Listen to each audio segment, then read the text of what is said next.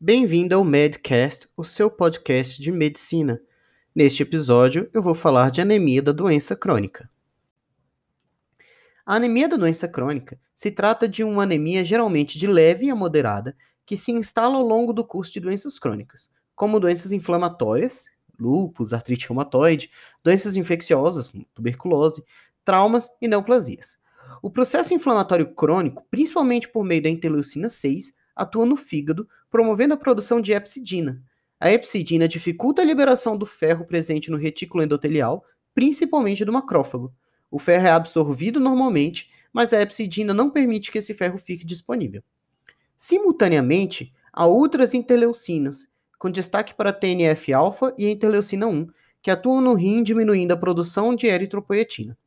Consequentemente, a diminuição do estímulo da medula eritroide para a produção de novas hemácias. Além disso, na anemia da doença crônica, a vida das hemácias é reduzida. Com cerca de 90 dias, elas já estão sendo destruídas lá no baço.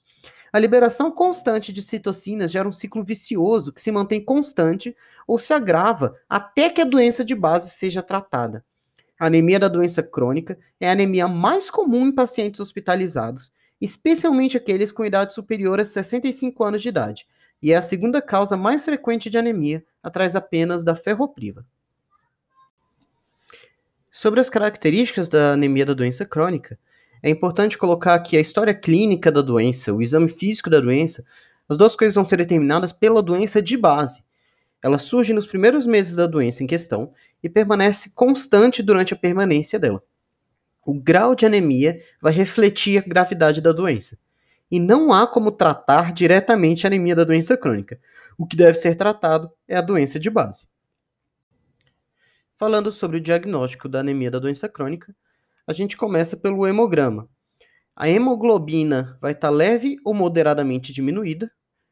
O VCM vai estar tá normal ou diminuído, mas normalmente ele vai estar tá normal, é mais frequente estar normal, e mesmo quando está diminuído, a tendência não está demais.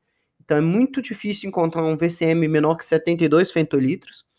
O HCM vai estar normal, pode estar diminuído, mas a mesma coisa do VCM não é comum. O mais comum é que esteja normal.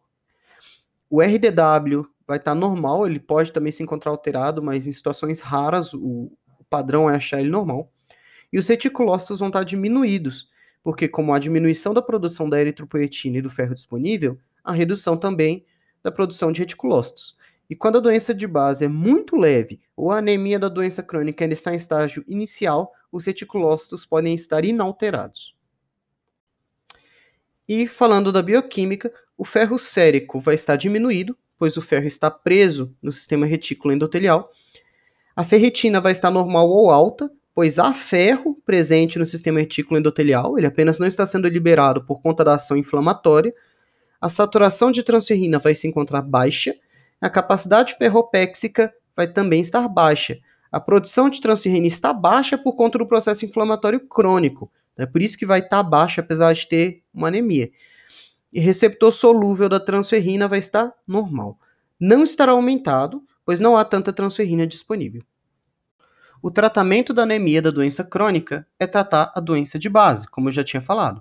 Então não adianta tentar um tratamento direto. Tem que tentar resolver esse problema da inflamação e aí, consequentemente, a anemia vai ser resolvida. E assim eu encerro essa aula. Muito obrigado por ouvir até o final. Não deixe de seguir o podcast e até o próximo episódio. Fui!